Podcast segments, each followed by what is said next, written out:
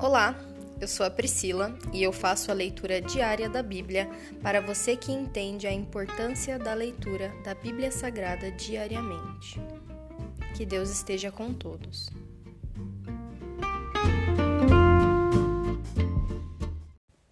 Ouça agora o capítulo 26 do livro de Provérbios.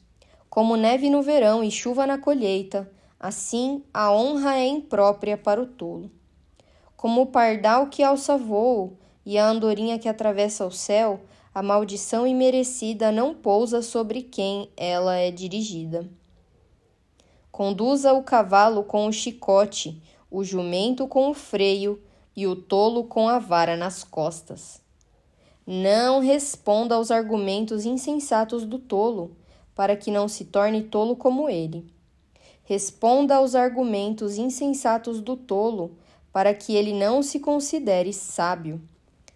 Confiar ao tolo a responsabilidade de transmitir uma mensagem é como cortar o próprio pé ou beber veneno.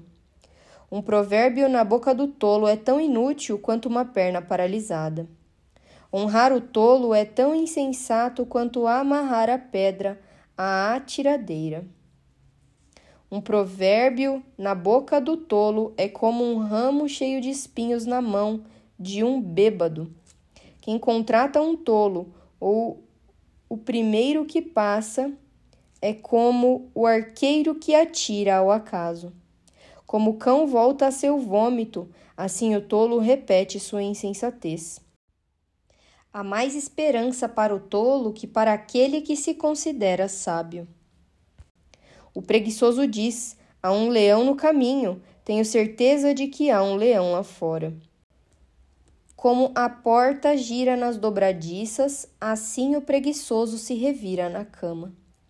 O preguiçoso pega a comida na mão, mas não se dá o trabalho de levá-la à boca. O preguiçoso se considera mais esperto que sete conselheiros sábios. Meter-se em discussão alheia é como puxar um cachorro pelas orelhas. O louco que atira com arma mortal causa tanto estrago quanto quem mente para um amigo e depois diz: estava só brincando. Sem lenha o fogo apaga, sem intrigas as brigas cessam. Como as brasas acendem o carvão e o fogo acende a lenha, assim o briguento provoca conflitos. Calúnias são como petiscos saborosos que descem até o íntimo de quem ouve. Palavras suaves podem esconder um coração perverso, como uma camada de esmalte cobre o vaso de barro.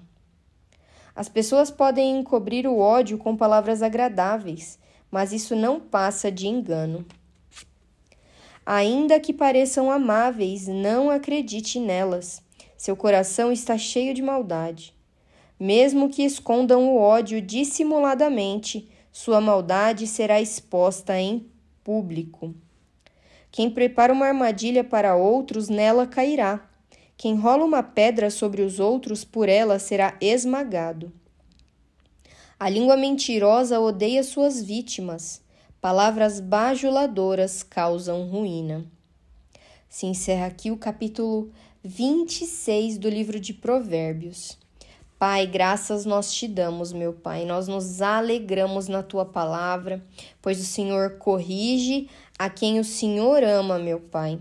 Que nós venhamos a nos entristecer com todas as coisas erradas que nós estamos fazendo, Senhor, para que com a tua alegria verdadeira, Senhor, nós possamos nos arrepender, Senhor, e voltar aos teus caminhos, Senhor.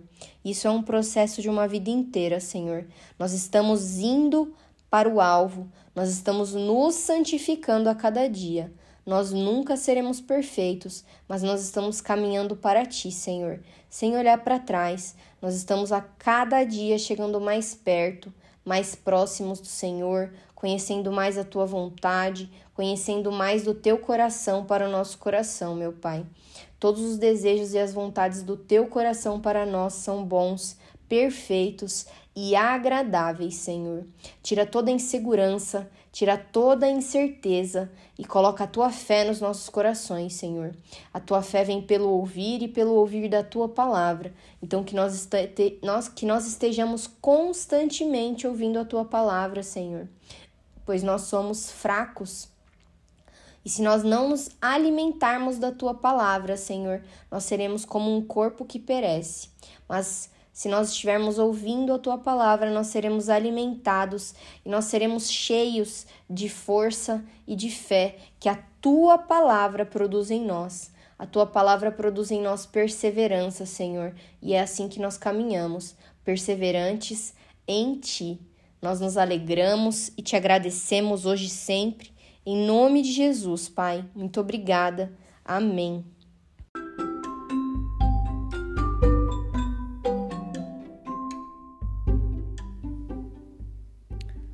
Você acabou de ouvir o Dali Bíblia, o podcast da tua leitura diária da palavra do Senhor.